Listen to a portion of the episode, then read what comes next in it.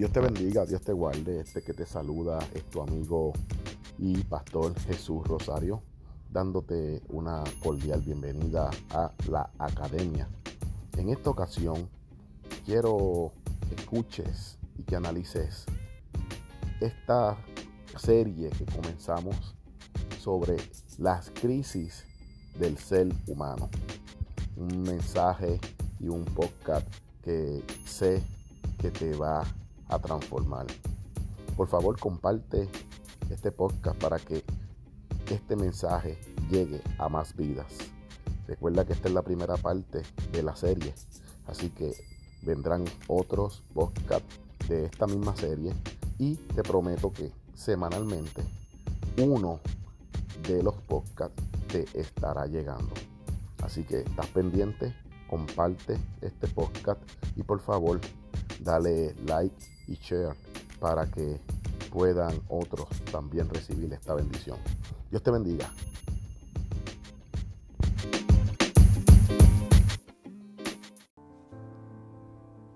El ser humano, el ser humano a diario confronta diferentes situaciones, diferentes problemáticas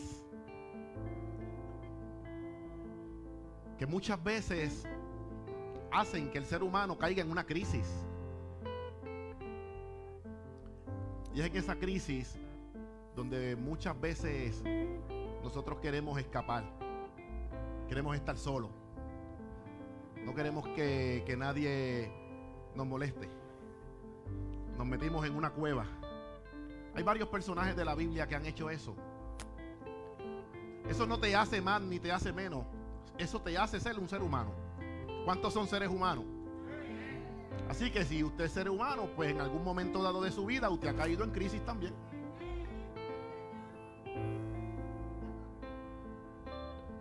Las personas que caen en crisis, la mayoría de ellas eh, comparten unas características y unas experiencias entre ellas. Estas personas, muchas de ellas, pasan por diferentes etapas y una de esas etapas es la de negación. Dígale que está a su lado, negación. Estas personas que pasan por momentos de crisis, es común que cuando comienzan esta etapa comiencen a negar la realidad que están viviendo. Comienzan a, tratar de, de cambiar, de no pensar de que esto me está pasando. Se rehusan a aceptarlo. Y eso pues es, normal dentro de la eh, dentro de lo que se llama crisis. Esa es una de las etapas, es la etapa de negación. Por eso es que cuando tú recibes una noticia negativa de un familiar que, ah, ¿verdad? Dios no lo quiera, eh, Dios se lo lleva. Aunque tú sepas que Dios se lo llevó, tu primera reacción es no puede ser. ¿Cómo va a ser? No puede ser. ¿Tú estás seguro? Esa etapa se llama negación. Todos lo hacemos inconscientemente. Desde el más espiritual hasta, hasta el que no quiere saber de Dios. Son etapas dentro de la crisis. Hay otra etapa que también se llama la culpa. ¿Y qué es la culpa? Bueno, que ya tú no lo niegas, ahora tú te echas la culpa. Esto pasó por mí. Yo soy el culpable. Y déjeme decirle, en muchas ocasiones de crisis, es cierto, o sea, la crisis no vino por culpa de otro posiblemente, a lo mejor vino por, por, acciones tuyas. Y esta etapa pues se llama la culpa y también es muy común dentro de, los que pasan y los que pasamos eh, crisis. Otra, otra etapa también que, que está es la de la soledad. Y esta es la etapa que las personas que están pasando por crisis piensan que el mundo entero los abandonó. Ellos piensan que solamente ellos están pasando por ese problema. Ellos se sienten que nadie los comprende y se sienten verdaderamente, no es que ellos no se sienten, es que se sienten solos. Porque posiblemente entienden que, que nadie los entiende. Y como no me entiendes, pues me siento solo en el proceso. Y hay otra etapa que es la del deseo de escapar. Son personas que ante la realidad de la crisis, lo primero que hacen es desaparecerse. Y tú los buscas, los llamas y no te escogen el teléfono, no te responden. Tú vas a la casa, no están.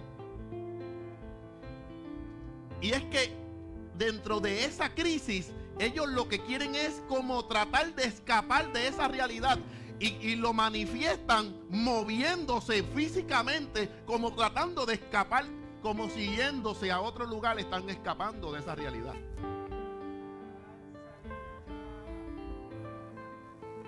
Cuando nosotros estamos en crisis, nuestro dolor no nos deja discernir la presencia de Dios.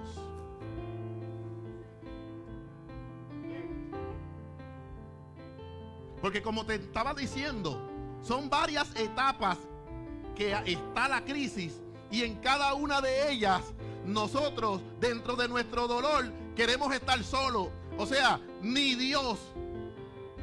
Porque es que nadie nos comprende, ni Dios. Porque es que Dios no tiene la culpa, la culpa es mía.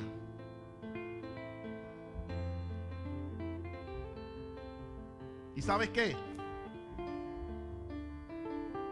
nosotros tenemos que aprender algo. Y es que en, dentro de la crisis, muchas de las personas lo que hacen es que, mire, comienzan a negociar con Dios. Si tú me resuelves esto, yo te busco. si tú haces esto, yo hago lo que tú dices. Como un, como un negocio.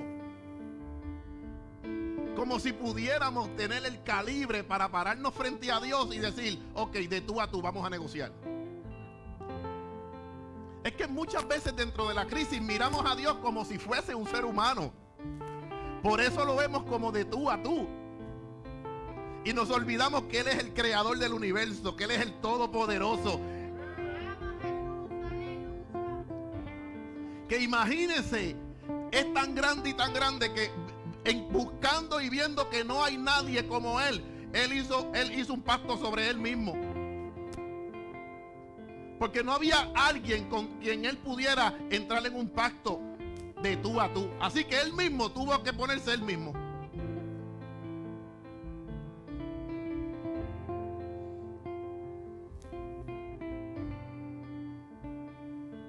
usted dirá, ¿y por qué el pastor está hablando de esto?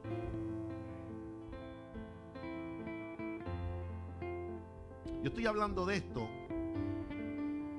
porque en el libro de los Salmos,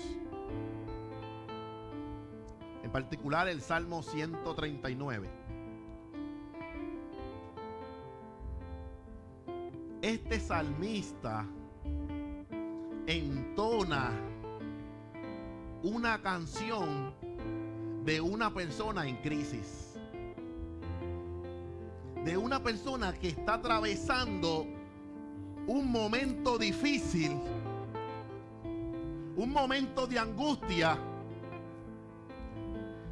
Y este salmista lo entona desde la perspectiva de esta persona que está pasando por crisis, que lo que quiere es escapar de su realidad y de su dolor.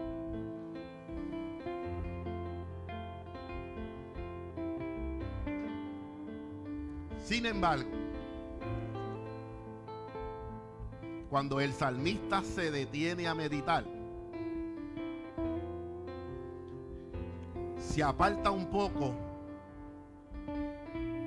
de verse como víctima. Se aparta un poco de esa, de crisis en la que él está sumergida. Y es en ese momento cuando el salmista puede discernir la presencia de Dios. Si usted va al Salmo 139,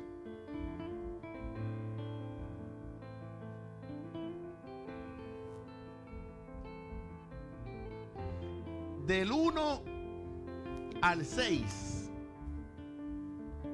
es el momento en que el salmista está sumergido dentro de esta dentro de este problema, dentro de esta angustia, dentro de esta crisis. Y dentro de esta crisis el salmista está tratando de escapar, está tratando de hacer la negación, está tratando de, hacer hacerse culpable, pero también está este, tratando pues, de salir de su realidad. Ahora bien, me gusta cuando comienza el versículo 7. Porque el versículo 7 comienza con una pregunta. El que está en crisis ahora hace una pregunta. Dónde me iré de tu espíritu?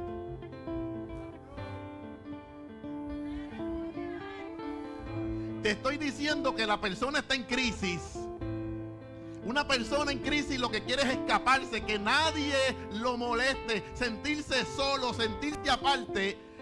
Y es en el versículo 7 donde ahora él se da cuenta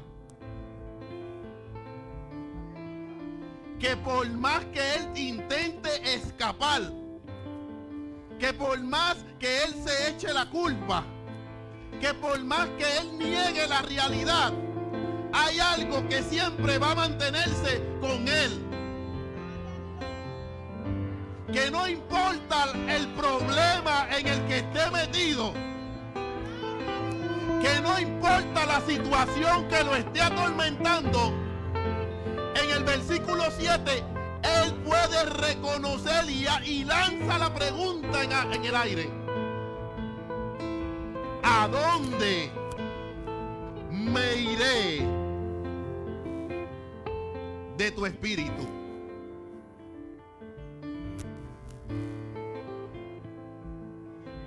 ¿Y a dónde huiré de tu presencia?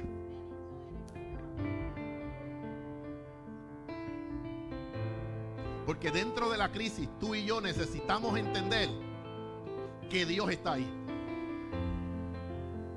Pastor, eso yo lo, no sé cómo, cómo aplicarlo. Dame un ejemplo, dame un ejemplo. Hay un profeta llamado Elías. Elías, el hombre que baja fuego del cielo. El, profeta del momento. El profeta que todos los pastores quieren tener en, en la iglesia porque para que predique. Porque ese hombre tiene una unción terrible. Y de repente entra en una crisis. ¿Cuál es la crisis? Un problema con una mujer. No con cualquier mujer, una mujer poderosa. Donde Jezabel daba su palabra, todas las cosas se cumplían. Era una mujer que lo que quería lo obtenía.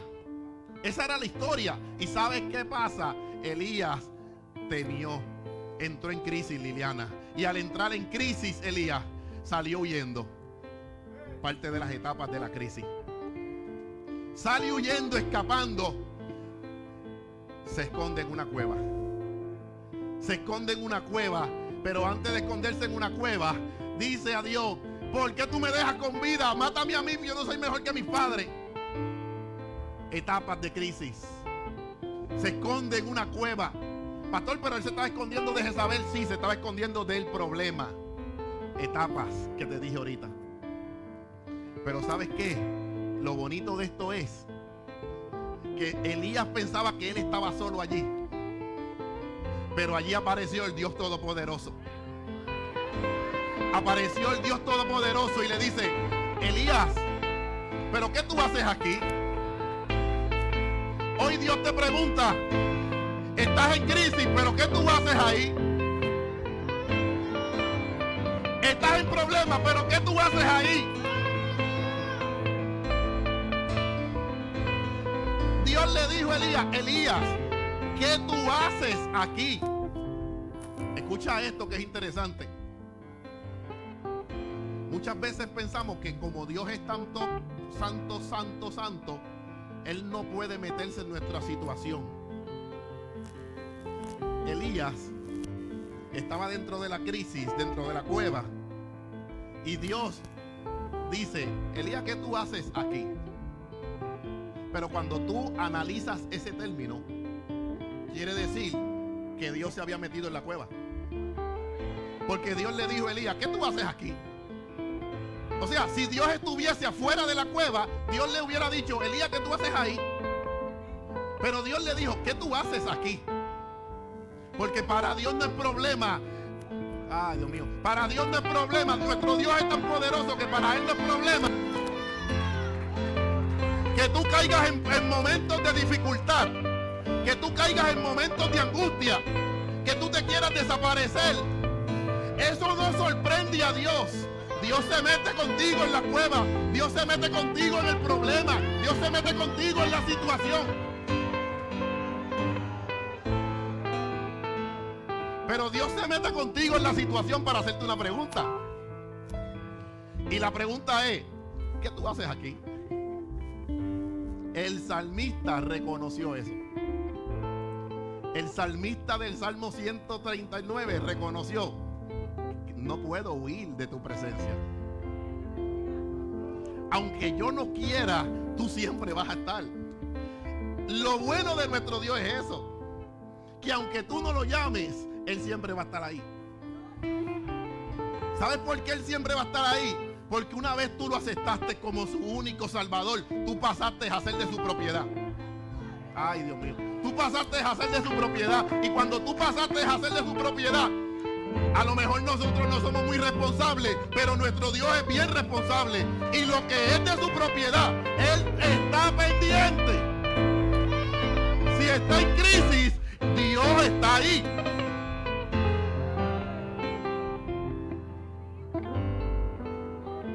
¿Sabes cuándo fue la única vez que Dios se apartó de una persona con crisis? Cuando había un hombre en una cruz cargando el, el, pecado del mundo. Y miró al quien él sabía que siempre estaba ahí. Y cuando lo miró, no lo vio. Como no lo vio, se angustió. Me has desamparado. Dios no lo había desamparado. Dios estaba ahí. Lo que pasa es que el pecado no dejaba ver que el Padre estaba ahí. Porque el pecado que Cristo estaba cargando era el de la humanidad completa. Era el del mundo, así que era mucho pecado. Pero sabes, cuando nosotros entendemos que nuestro Dios está ahí y que nosotros no tenemos oportunidad de huir,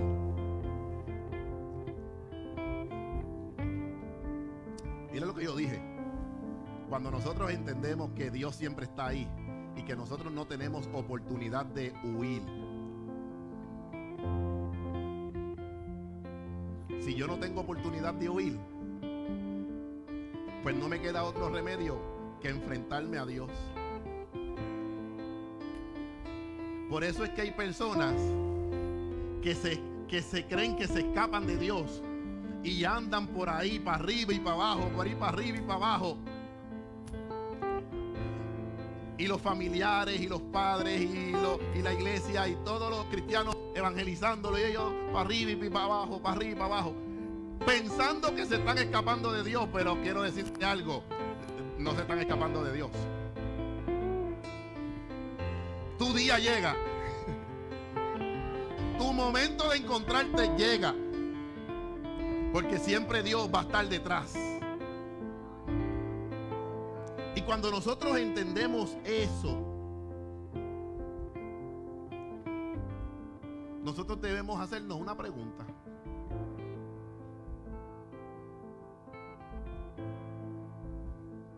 ¿Por qué yo quiero escapar de la presencia divina? ¿Por qué yo quiero escapar de la presencia de Dios? Si ya entiendo que no se puede. Si hubo un hombre que trató de huir de lo que Dios le dijo y trató de esconderse de Dios y amaneció en el estómago de una ballena o de un gran pez. Y al final y al cabo terminó siendo lo que Dios dijo. ¿Por qué? Porque nadie puede huir de su presencia. Entonces la pregunta que yo lanzo al aire es, lanzo a sus corazones, ¿por qué resistimos tanto su presencia? ¿Por qué luchamos tanto con la presencia de Dios si está ahí? Si lo que te quiere es bendecir, si lo que te quiere es dar abundancia, si lo que te quiere es dar bendición, ¿por qué resistimos esa presencia si lo que quiere es ayudarnos?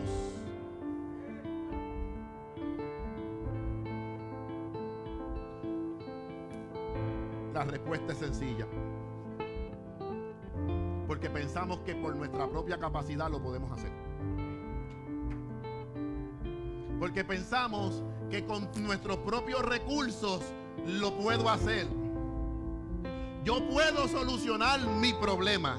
No necesito a Dios. Pero no es hasta que vemos que el problema es mucho mayor, mucho más grande. No es hasta que el pueblo de Israel se enfrenta a un Goliat. No es hasta que el pueblo de Israel se enfrenta a un mar rojo.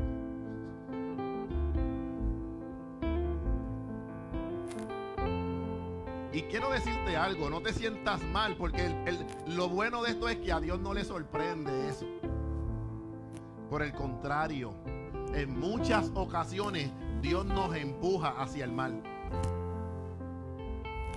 Oye esto, en muchas ocasiones Dios nos empuja hacia el mar rojo.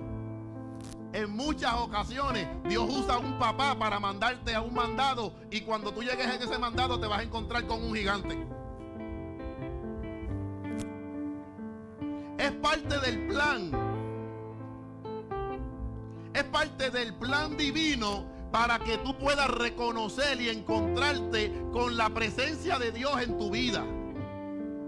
Entonces muchas veces nosotros reprendemos al diablo por el problema en el que estamos, por la, por la angustia que estoy pasando, sin darnos cuenta que muchas ocasiones esa angustia, esa situación, lo que te está es empujando a que tú puedas ver el mayor movimiento de Dios en tu vida. Porque yo te voy a decir algo.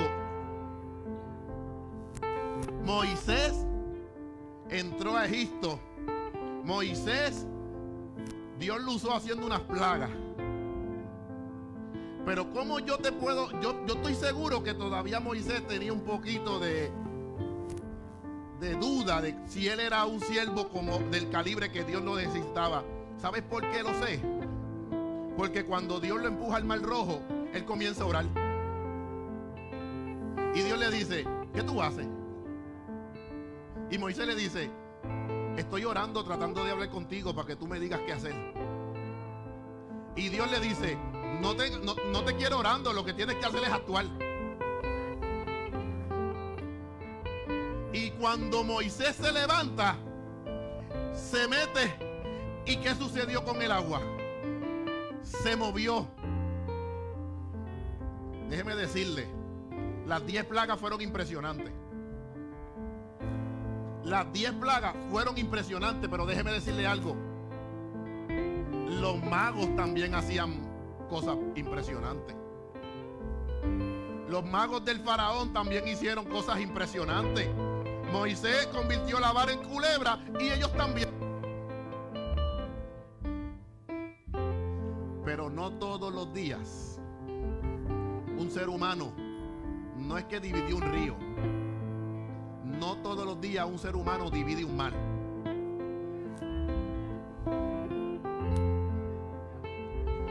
Todos los días un ser humano se para frente al mar, da una intrusión y ola del tamaño de tsunamis dividen ese, ese, ese brazo de mar y un pueblo completo de más de un millón de personas puede pasar por, e, por ese precipicio hasta llegar a la otra esquina. Te puedo garantizar que cuando Moisés vio al último del pueblo de Israel subir y estar a salvo, la confianza que tenía Moisés no era la misma de cuando estaba en este lado.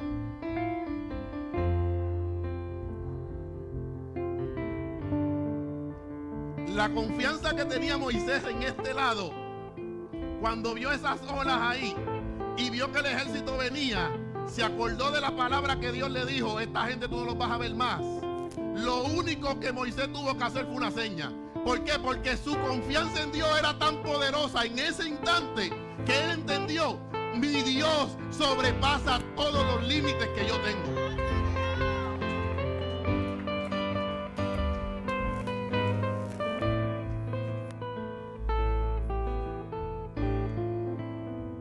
Pero eso Moisés lo comprendió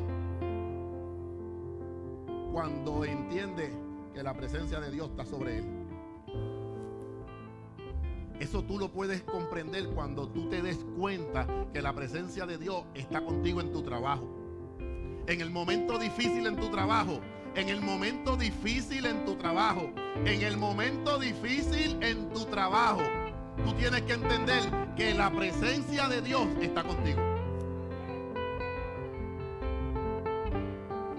El problema es que escuchamos estas palabras, decimos amén, pero en el momento difícil del trabajo se nos, se nos olvida. Entonces llega el momento de crisis y entramos en la crisis. No es no entrar en la crisis, es con quién tú entras en la crisis. Porque no es lo mismo tú entrar en el problema solo a tú saber que el ángel de Jehová está conmigo. No es lo mismo tú entrar en el problema solo, entrar en el, proceso solo, entrar en la cueva sola. A tú entender que la presencia de Dios eh, va a acompañar aún estés en el momento más de angustia.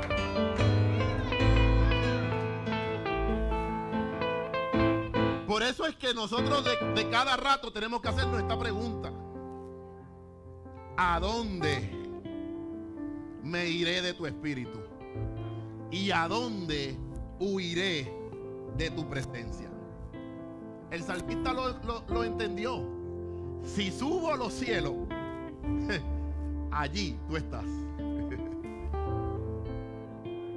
y si en el Seol hiciere estrado, el Seol, déjame decirte algo, el Seol es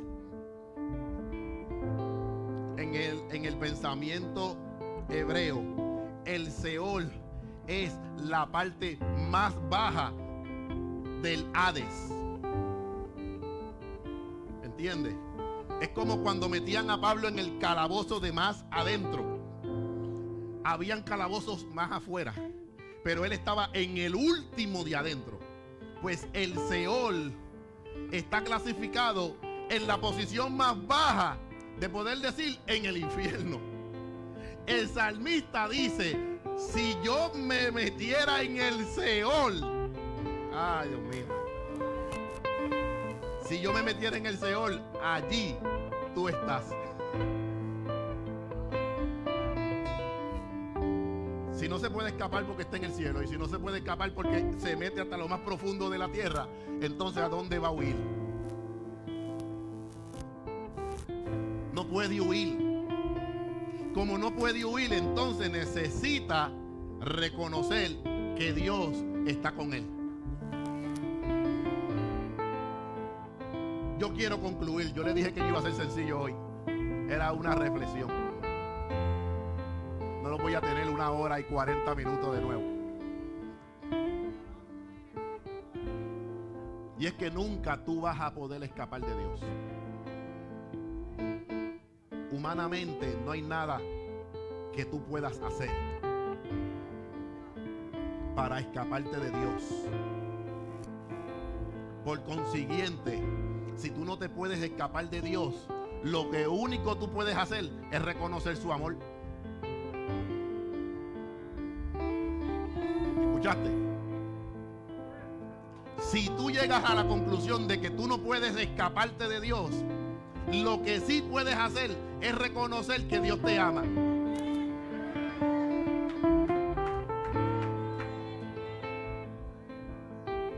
Y por ese amor que tiene hacia tu vida, Él siempre te va a cuidar. No te va a cuidar porque tú eres importante, te va a cuidar porque tú le perteneces.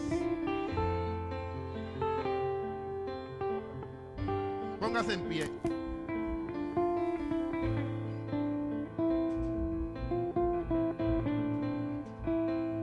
El primer paso que nosotros cuando entremos en crisis debemos dar es entender que en medio de la crisis, porque como te dije al principio, es normal que a los seres humanos le dé crisis. No es algo que se le da solamente a los débiles. No. La crisis no es para los débiles. La crisis es para seres humanos. Hay crisis más grandes, hay crisis menores, pero cada uno de nosotros podemos entrar en ellas. Pero cuando entremos ahí, tenemos que reconocer algo importante. Si hemos llegado a donde estamos, si hemos llegado a esta crisis, es porque salimos de otra. Y como salimos de otra, tiene que haber alguien que me haya ayudado en aquella. Si alguien me ayudó en aquella que yo no me di cuenta, ahora me estoy dando cuenta que a dónde me voy a huir de tu presencia. Significa que el que me ayudó en aquella crisis fuiste tú. Como me ayudaste en la pasada, yo estoy seguro que me vas a ayudar en la presente. Y mi confianza es a tal nivel que aún no ha llegado la crisis y ya yo sé que en la que viene también Él va a estar. En esta noche necesitamos comprender esto. Una reflexión sencilla,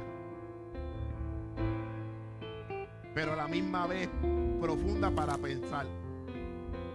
Porque muchas veces vemos lo sencillo como simple. Y lo sencillo puede ser profundo.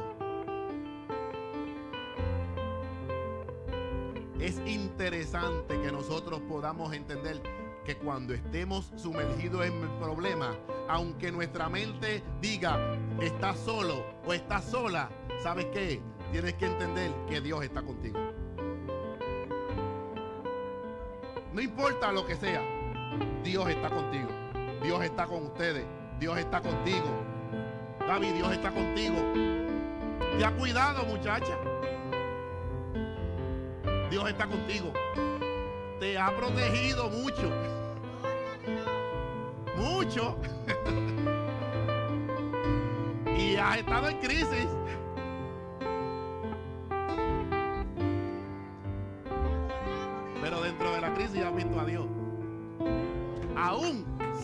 Saber que era Dios.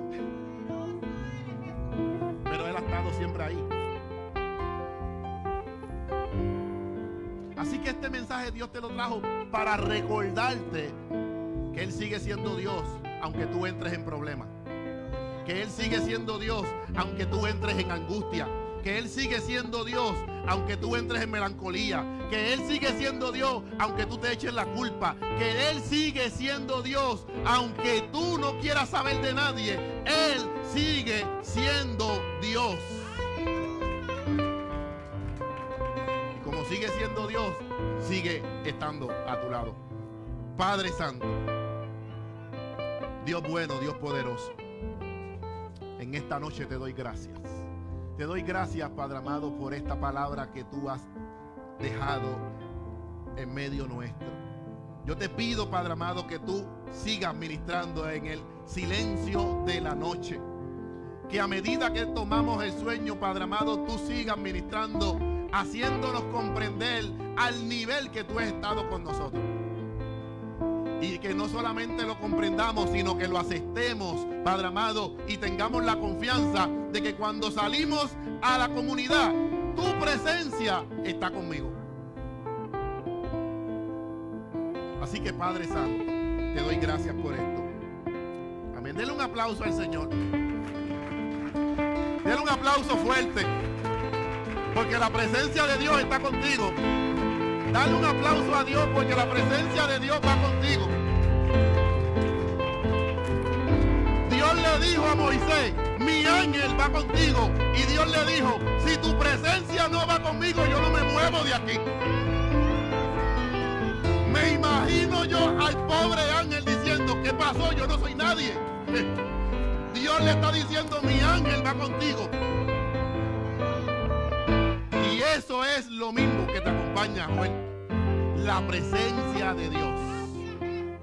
Dile al que está a tu lado, la presencia de Dios irá contigo.